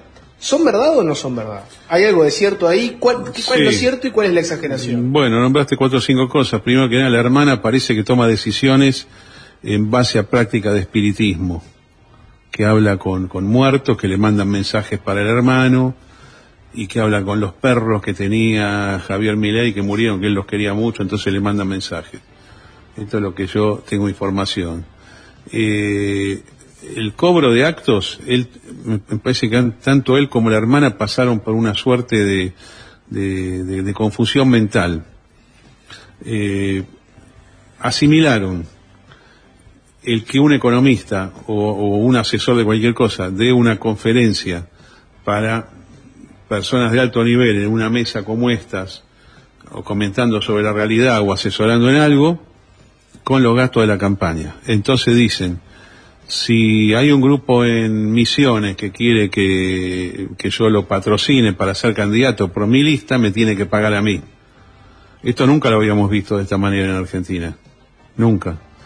Si hemos visto venta de cargos, pero que a un grupo militante le diga, vos me tenés que pagar para que yo te dé mi figura y vos te cuelgues atrás mío, es inédito. Y Como hecho una de esta franquicia, manera. digamos. Sí, como una franquicia y como ocurría en la época del absolutismo monárquico, donde, acordate cuando los monarcas absolutos concedían ducados, condados, ¿qué era eso? Era, la compra de alguien que había juntado plata, le compraba el dominio sobre un territorio, además le pagaba un fee regular al rey. Está como, como degradándose a una etapa precapitalista, cuando ustedes saben que el, liberalismo del siglo XVIII luchó contra, eh, es contra lo que luchamos hace 250 años, ¿no? Pero yo creo que esto, mira, me parece que es casi inconsciente este tema. Para él es exactamente lo mismo, que lo llame alguien para una conferencia, que lo llame un grupo militante. Y después la venta de los cargos, sí, también. ¿Cuánto vas a poner? Pero esto no es algo inteligente políticamente. Esto es pésimo para su campaña. Mira, yo tenía la idea a final del 2021, yo vi, más o menos vi que había 100.000 militantes potenciales. Algo nunca visto en Argentina desde los montoneros hace 50 años. Entonces yo dije, mira, lo que hay que hacer es agarrar el territorio, ir una semana a cada provincia, agarrar los militantes que están, armar un partido nuevo, porque había tiempo para armar un partido nuevo, y fundar la militancia, los fiscales de las elecciones, los candidatos y todo, en base a la gente que ya está, o a la que se va acercando, predominantemente joven era. Vos ahí en ese trabajo lo que ibas a hacer es ibas a filtrar más o menos, siempre un loco que, gente, gente que está mal o gente que viene para robar, pero más o menos vos los ves y decís, este sí, este no. Y con eso armabas todo. Eso lo tiró abajo él, por una decisión de él y de su hermana, y pusieron uno o dos grandes operadores políticos que dijeron, no, yo vamos a hacer arreglo de otra manera. Y hicieron arreglo con la gente que ellos conocían, por ejemplo, con Bussi en Tucumán, que ustedes saben es de una provincia que estuvo gobernada por un represor de Estado, digamos, terrorista de Estado en su momento, que no es lo más inteligente de poner. No, por más que quizás en Tucumán todavía conserva un 10-15% de los votos, es una línea ideológica invendible para, para el liberalismo moderno. El pragmatismo, yo te decía, ¿no? O sea, ese mi ley peronista. O sea, que no... Ese- o sea, ese- ven- no sé ven- si vende un- peronista. ¿Por qué Peronista es- bueno, yo te, te voy a ¿Por decir qué porque... peronista? Bueno, te digo por qué peronista. En, en- en el sentido de que se plantó como una persona Mm. que venía a- o invoca por lo menos un liberalismo que no es propio de la sociedad en la que él vive y sin embargo y sin embargo pasa a los acuerdos políticos que son absolutamente transversales. Sí, pero son malos, son muy malos acuerdos. En Por ese ahora son sentido, malos. en ese sentido peronista, Mm. en el sentido transversal de la política. ¿eh? Yo puedo defender un acuerdo con el FMI, pero también puedo defender un proteccionismo absoluto. Esa cosa casi contradictoria. Y mi ley está siendo contradictoria en, en esa forma. Está siendo contradictorio. El armado por el momento es malo, muy, muy, muy malo realmente. Eh, tampoco está cubierto todo el país, ni siquiera un cuarto del país está cubierto con los acuerdos que está haciendo. Ahora viene un ciclo de elecciones provinciales para cargos provinciales y es clave cómo, cómo le vaya. Por más que algunas personas te van a decir no tiene nada que ver el comportamiento para una provincia con después lo que se vote a nivel nacional, pero para mí es un indicador especialmente si él avala ciertos candidatos. Los candidatos que él avale, si saca una cosa que saque 5 o 6%, otra cosa que saque 25%. Ya en pocos días vamos a tener estas pruebas. Si alguien que él avala saca 25%, bueno, está al borde de que cuando él sea candidato entre por lo menos en una segunda vuelta. Y de la pata mesiánica y las armadoras hot, esa fue la última que... que Bueno, ese tema, ese tema, yo lo que le dije, yo veo que hay un montón de chicas eh, que, que están ahí, pero sinceramente no tengo ninguna información, ni prueba, ni nada, como lo dijo una militante, lo dijo una mujer de que existiría o podría existir un intercambio de favores sexuales por, por un cargo político. No, no, no tengo información, no lo vi, me parece absurdo que alguien lo haga, no lo puedo creer. Pero bueno, esto es una denuncia de una mujer que se sintió desplazada, no sé, y dijo, para estar ahí hay tener que tener rubia con tetas grandes. Pero yo soy hombre, señores, en el siglo XXI, estos problemas los dejo en manos de las mujeres. Y ya está. argentino. Carlos. Terminamos en el barro total, Sí, ¿no? Quiero una, porque hoy nos llamó la atención, este, volviendo de, de comer, pasamos por las inmediaciones de la Embajada de Israel. Mm. Este, había un operativo, un dispos- dispositivo de seguridad impresionante, policía, o sea, nunca había visto a- algunos de los carromatos que había ahí instalados, no los he visto en mi vida, eh, porque se cumplen 31 años de- del atentado de la embajada. Eh, y vos como abogado, ¿no? Este, te, te- te hago la pregunta sobre esos dos episodios, ¿no? De la AMIA y el- la embajada de Israel. Este, ¿Por qué le costó tanto a, a- a Argentina dar con los eventuales responsables, eh, avanzar en las inve- investigaciones, que se siga, que siga existiendo tanto ruido en torno a esos dos episodios? Mira, yo creo que fueron dos actos de guerra que fueron ejecutados sobre el territorio argentino, pero no relacionados con asuntos argentinos.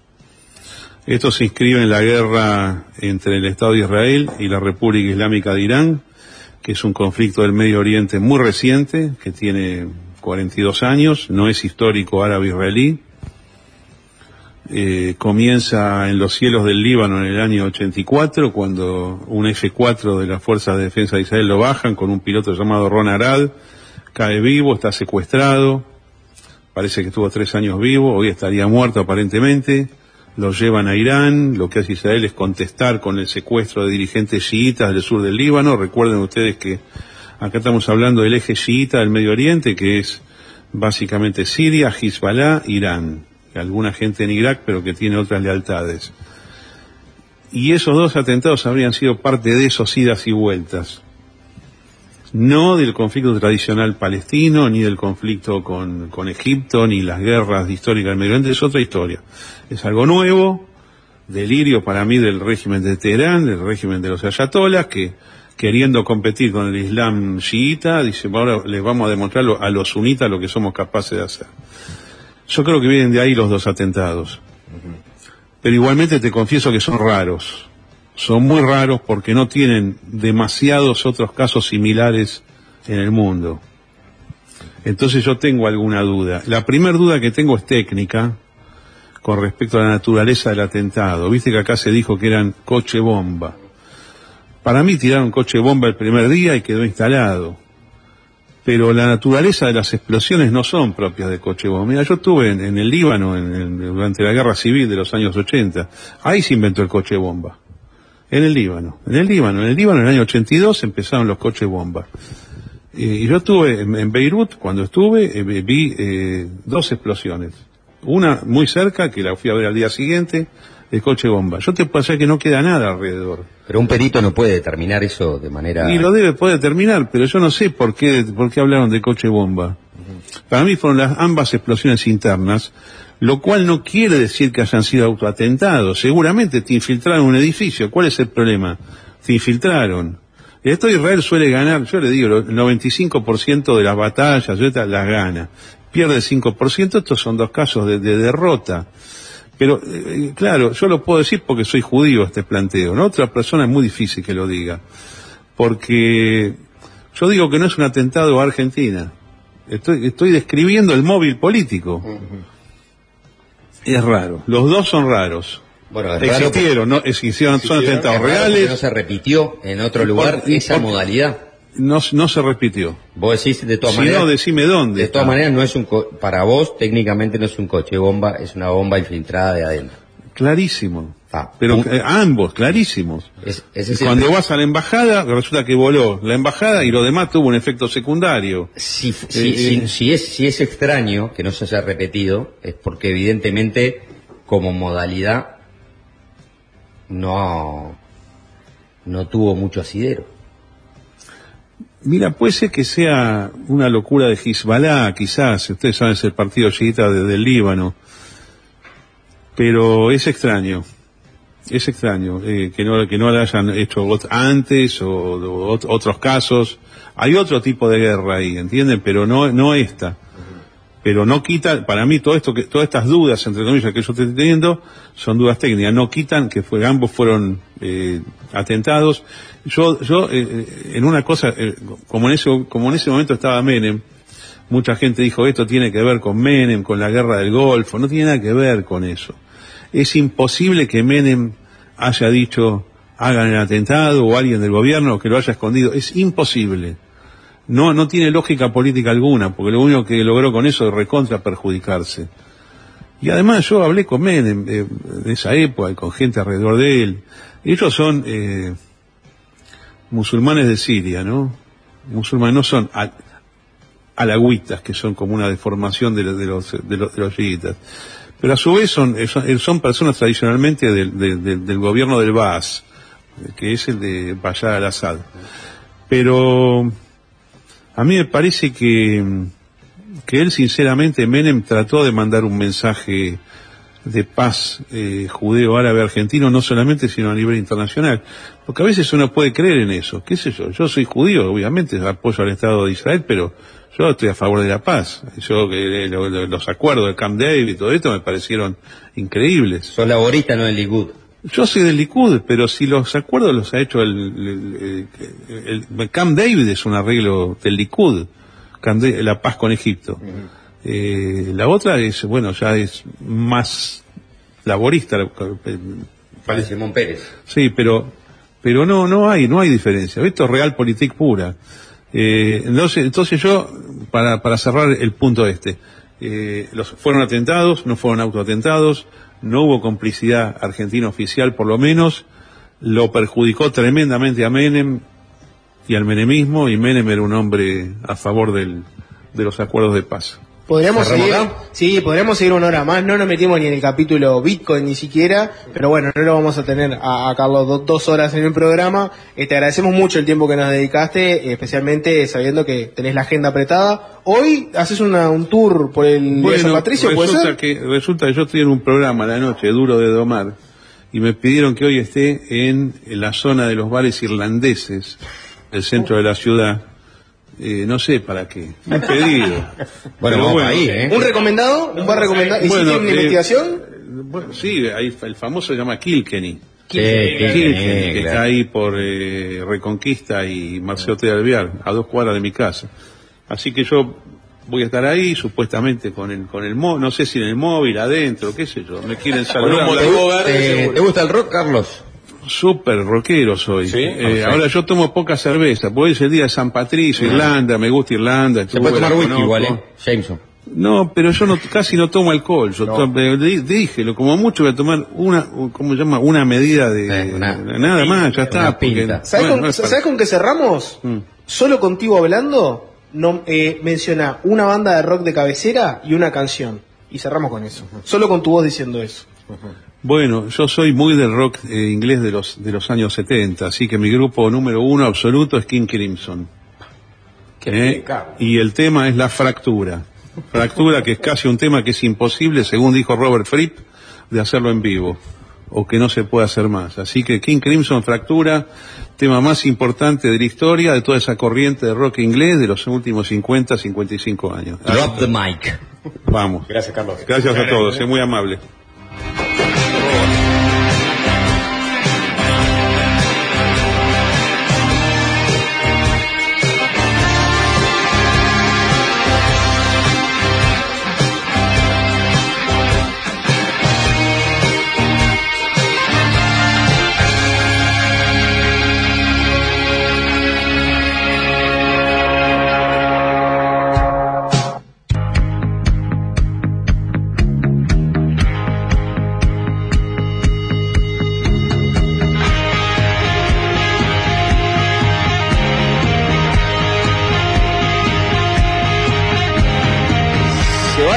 Sapo. Vos sabés que ver, Despedila. Buenos Aires, eh, eh, Buenos Aires es increíble, ¿no? Porque uno siempre viene y, y siempre viene por algo puntual. Yo en mi caso siempre vengo por recitales. Y siempre está pasando algo más aparte de ese recital. Siempre hay vida, hay eventos. Hoy de noche va a explotar con Zapatillo, que está arrancando lo de la palusa hoy también. Ya empezamos a ver en, en las inmediaciones del, lo- del hotel este, los raros peinados nuevos, este, las pichas coloridas, porque seguramente mucha gente venga a, a ver a, a Rosalía o a Temi. Juanjo vestido de verde por San Patricio. Juanjo vesti- y después otra, bueno, qué bien Juanjo, la- ya con los motivos verdes, ya. Es increíble. ¿No? Y trajo un elfo también. Sí. ¿Cómo se llama Juanjo? Es, es igual de creíble que tengo un elfo. Dobby. Dobby. Ah, por favor, la muerte más trágica de la historia del cine. Es igual, es igual de creíble que esté todo de verde que que tengo un elfo, ¿no? Sí, sí, sí. Bueno, entonces Jorge, agradecer, ¿no? Solo para, porque nosotros nos estamos despidiendo porque se viene la ruca. ahora. Sí, primer agradecimiento. Por favor, arranquemos. Primer agradecimiento a la gente de Quality, que la verdad si tienen algún viaje, ya sea de negocios o de placer, y tienen que cruzar el charco, contacten con Quality porque es increíble el, el aguante que tuvo Nico Barreto para todas nuestras necesidades. Un servicio premium, atención al cliente al 100%. Ah, hay que pensar que, que llevarla a Nico porque la verdad que fue el MVP de toda esta movida. Eh, Alvin, ¿te parece, por ejemplo, si le pido a Nico Barreto que en algún momento gestione una laptop nueva que no se creyé? Es, es, el, el- es el momento para pedirle algo. Eh, ese es el agradecimiento número A uno. Sudamérica, Jorge, por favor. Sí, la gente de Sudamérica que nos, los nos dio, anfitriones nos brindó un hogar. con Eh, Brenda a la cabeza, pero toda la gente que nos bancó a los gritos acá, Sí, le, sin le- duda. le copamos este el lugar por completo. Agradecimiento número número 3, que esto ya es in- interno de la casa. Todo el enorme equipo técnico que tiene FM del Sol, desde Alvin Green FM Adicto a la Distorsión, hasta Juanjo, que son los que se la jugaron a venir con nosotros, con tiempo, otros proyectos, etcétera, igual están acá. Y obviamente toda la gente de técnica de la radio. Y después Alvin hoy a las ah, 8 de la mañana en el gimnasio, ¿no?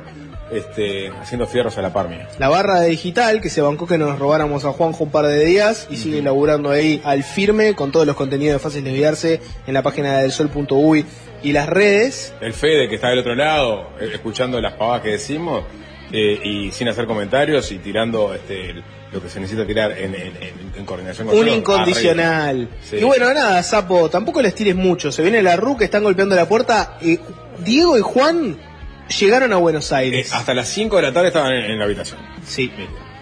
Fue una noche larga. Son tres cuadras acá. Fue una noche larga y están llegando Dame rock, chabón. con todo. Y Sí, listo. sí, sí.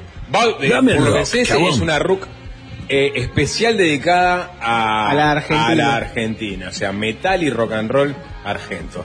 Nos despedimos hasta el lunes. Chau, chau. Chau. Fácil desviarse.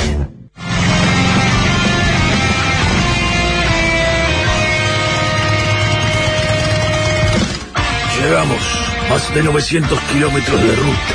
Y acá estamos. Bienvenidos al microcentro del rock.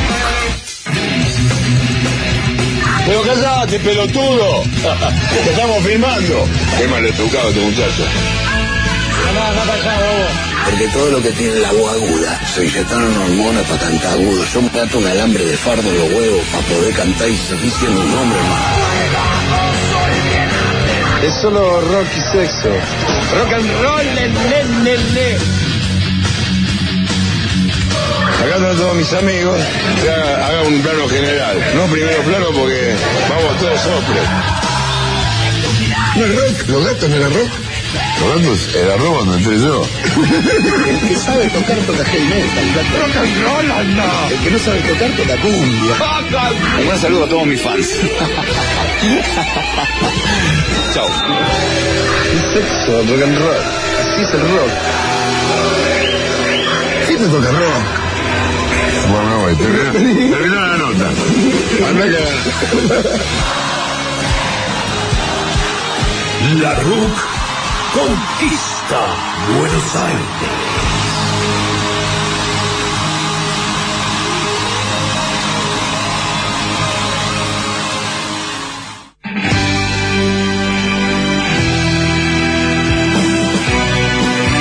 No sean boludos, ¿eh? No sean boludos, pongan rock. Nada, nada de pelotudeces por estar del otro lado del río. Y miren que los vamos a buscar ahí también. Pongan rock, loco. Pongan rock.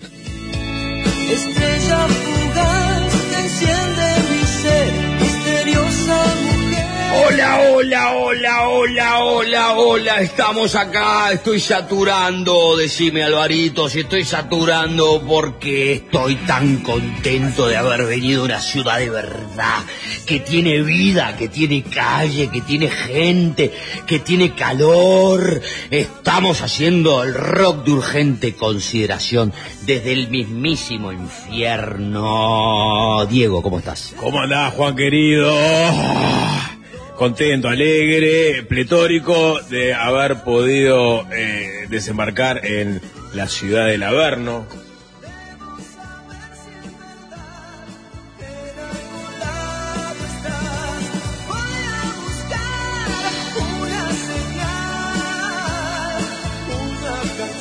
Va a estar complicada la de hoy. Juan y Diego en Buenos Aires. Chicas. Van a estar más duros que en infancia en Siria, más o menos. La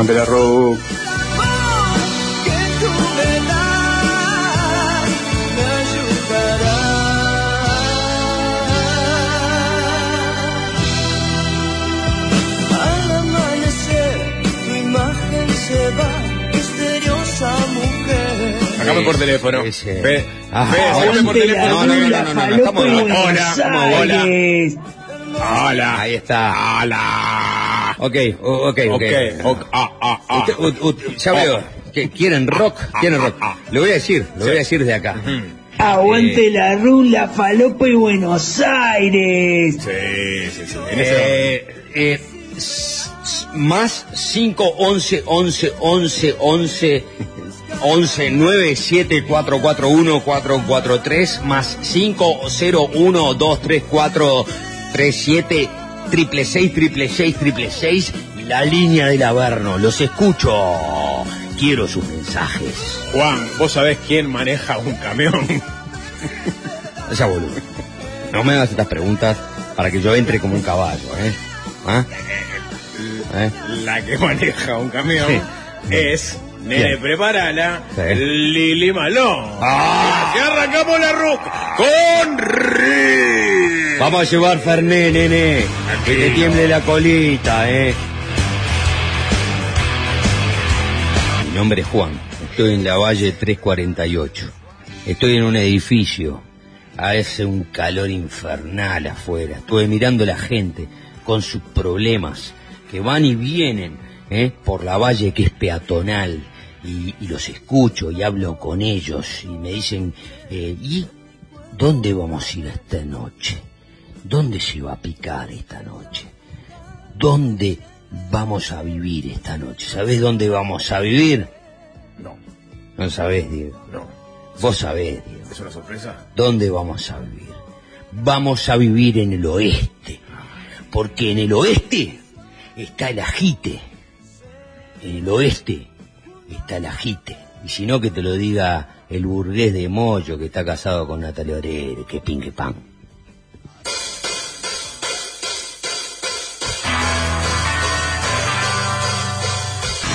El 38. Mmm, ¿Cómo andan, Luque? rockeros queridos. Juan querido, Sí. me parece que a medida que empieza Quiero metal, popular y a nacional. caer la noche eh, en esta hermosa ciudad, vamos a ir desgranando historias. Ay, qué lindo. Yo voy a arrancar con una. Voy a, voy a, voy a dar el adelanto de una. Dámela. Corrí el año 2011. Sí. Buenos Aires. Calor. Buenos Aires se ve Tórrido. tan susceptible. Cuida coches. Mm, ¿Me verás caer? Eh, compra tu Entre estupefacientes. gritos salvajes. Era al final una tarjeta de- del metro pintada con Vos tomaste la de Romina Rich. y ahí apareció la de Romina La de. Romina Rich. Te dejaba eléctrica. ¿eh? No podías parar. Primera historia de la noche, la de Romina Rich. Sí. Una tanda y seguimos desgranando Ah. historias. El colectivo al infierno. Como dijo el general Perón, hoy me la doy en el mentón. Imposible llegar a esa voz. Bueno, ¿cómo están? Díganme algo. Estamos acá con... eh, Ay, Diego está con una excitación. Me dicen Rob. Es impresionante. De, nunca pensamos que la rock iba a trascender un país y lo ha trascendido. ¿Saben por Eh. qué? Porque el rock no tiene fronteras, el rock no tiene soberanía, el rock no tiene limitaciones, el rock es algo que se siente desde abajo y que te va tomando hasta Vinieron a Buenos Aires y no largás la ricota. Bueno, no. Ese creo que potestad de otro, pero quizás, quizás, quizás. Agradecimientos, ronda de agradecimientos. Al balsero que nos cruzó eh, Río de la Plata. Sí. Juan. Muchas gracias ese boliviano que le pagamos en patacones, ¿no? Lo recagamos, pero es lo que hacemos nosotros, bueno, ¿viste? sí. Eh, no sé, que lo gasten otra manera, no sé. Dale, no sé pibe, pone rock. Segundo agradecimiento, al Fefo. Ah, Al Fefo. Mira, mira, mira, mira cómo digo. Fefo. Y lo digo y me excito, ¿viste? Fefito. Mr. Rook. Fefito, así lo digo. Dale, pibe, pone rock. Dale, pibe. Poner rock. Bueno, vamos a Bueno, poner bien, rock, vamos a poner rock, vamos a poner Fefito, gracias por esta presentación. Gracias por todo lo que le das a la rock. Anda tirándolo Fede por abajo. Agradecerle también a Carol que nos Vamos a cobrar esa, Pepit. Fefito. Do- ¿Dónde está el final? ¿Qué final? El final es el Ingus.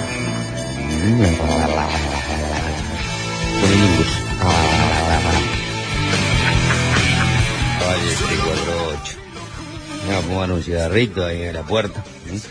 Vinieron a Buenos Aires y no largás la ricota. Se pasó un paraguayo. Y este, digo, ¿qué haces juntando cartón? Digo, ah, estoy ganando un peso. Digo, ¿y tenés de la mala? Sí. ¿Cuánto? ¿Cuánto? Diez. ¿Diez? Un peso. Mira, una moneda, una moneda de un peso. Así estoy, ¿eh? Estoy pegado contra el cemento. No me puedo ni mover y voy a darles la satisfacción. Dale, pibe, pone rock. Sí, sí. A todos le voy a dar la satisfacción porque ya veo que lo pidieron. Dale, pibe. Vamos a escuchar a Iorio, ¿eh? Putitas.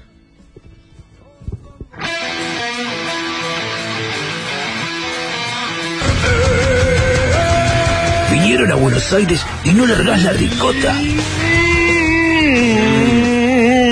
45 minutos de las 18 horas.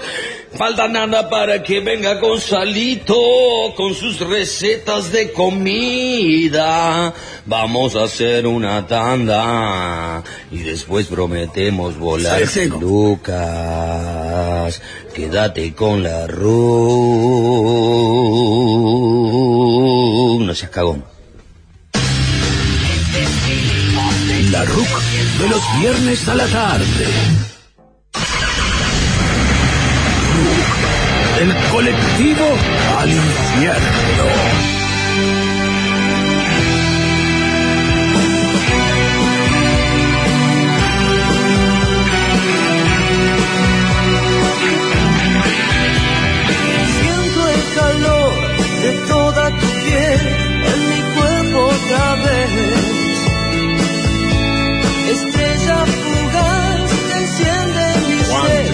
Muy de rock, los documentales. Sobre todo los, eh, los, los de naturaleza y del mundo acuático. Vos ubicás cuando filman los corales, ¿no?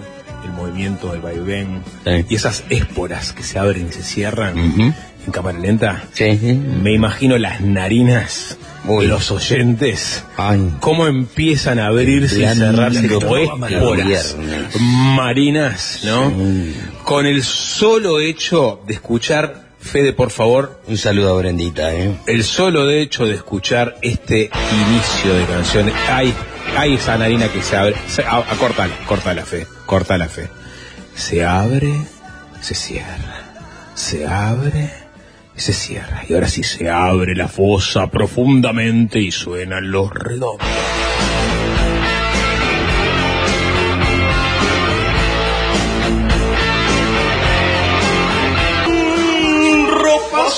Sucia afuera.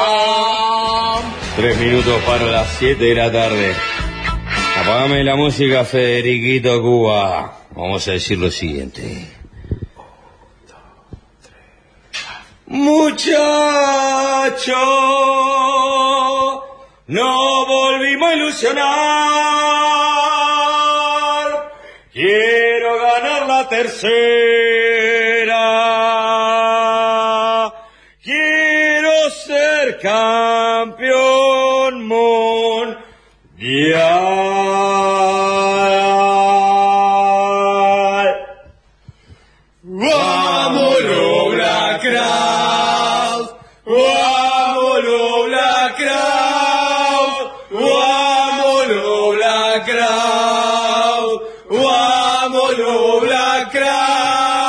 Los hermanos Robinson son un sentimiento.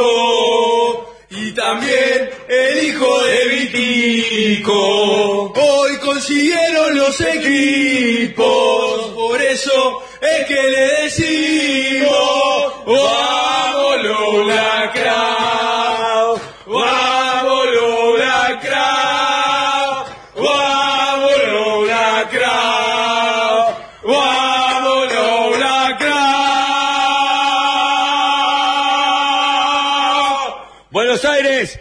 gracias a todo el equipo del Sol, gracias a Alvin, gracias a Juanjo, gracias a Jorge Valmeli, gracias a Nico Barreto, para yo te voy a dar un beso, gracias a todos, ahora sí me voy a dar un beso con.